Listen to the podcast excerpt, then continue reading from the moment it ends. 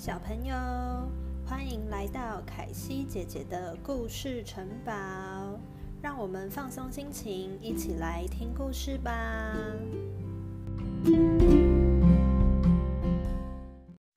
今天的故事是《我的白熊》。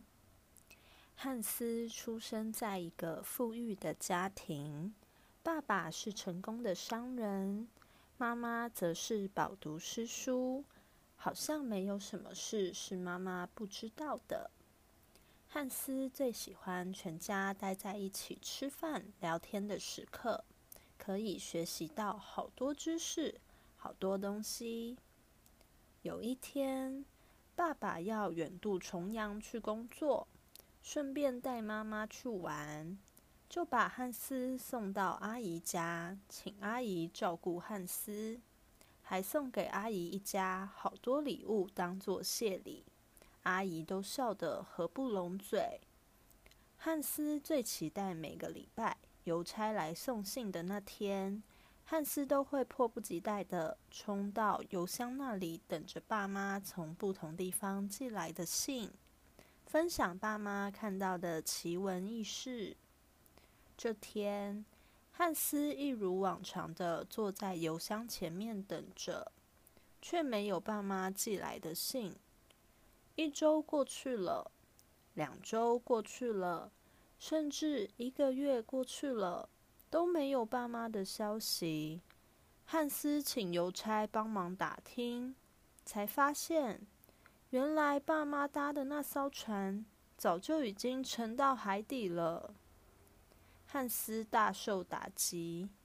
更糟的是，阿姨对汉斯的态度开始越来越不耐烦，甚至开始说：“我们家小孩已经够多了，还要养你这个小鬼头。我们家很穷的，自己都快要吃不饱了。”过去从来没有做过家事的汉斯，也很努力想要帮忙阿姨家做家事。但不管汉斯怎么做，都会遭到阿姨的嫌弃。有天晚上，汉斯不小心把阿姨炖好的整锅汤给打翻了，连带锅子也都摔破了。阿姨一气之下，就把汉斯赶出了家门，警告汉斯不准再回来。汉斯不知道该去哪里。走着走着，就走到了森林深处。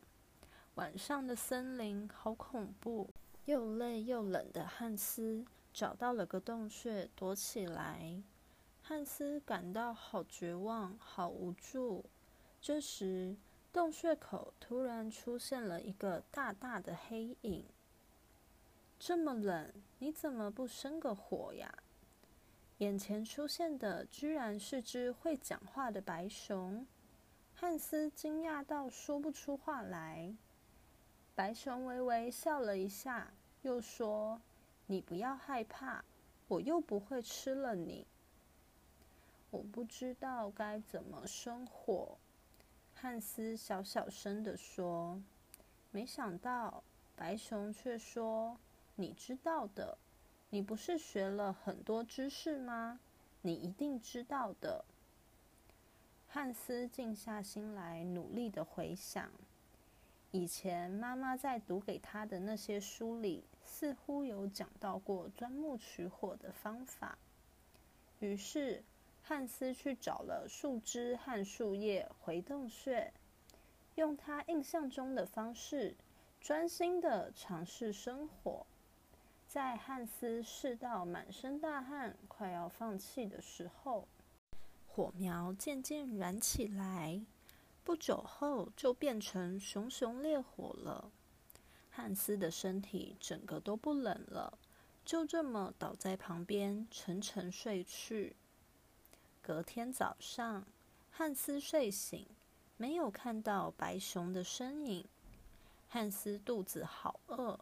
到森林里找食物，才发现自己完全无法分辨哪些果实可以吃，哪些有毒。左边草丛的那些都不能吃啦。汉斯抬头一看，发现白熊坐在树上悠闲的吃着果子，看着他。白熊利落的跳下树来，开始教汉斯认识各种植物。过几天，还带着汉斯去河边学习怎么抓鱼。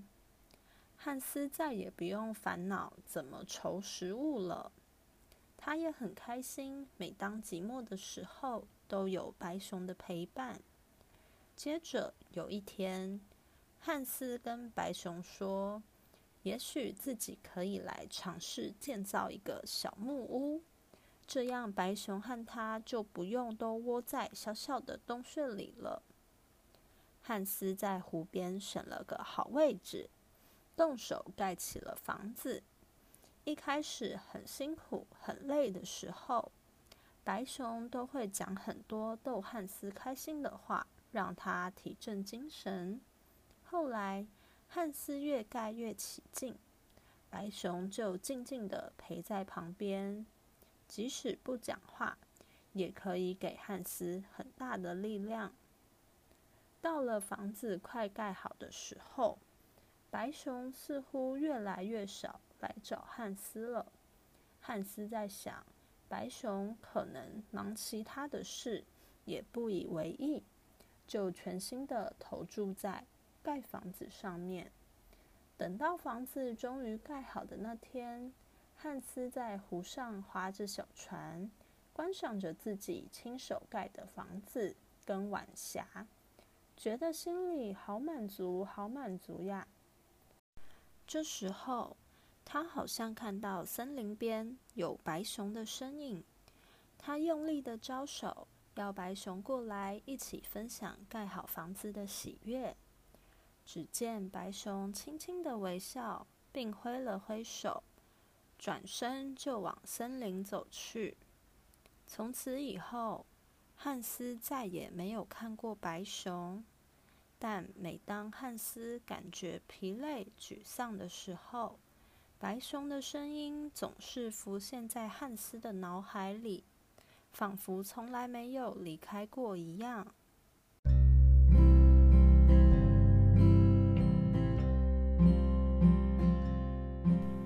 小朋友喜欢今天的故事吗？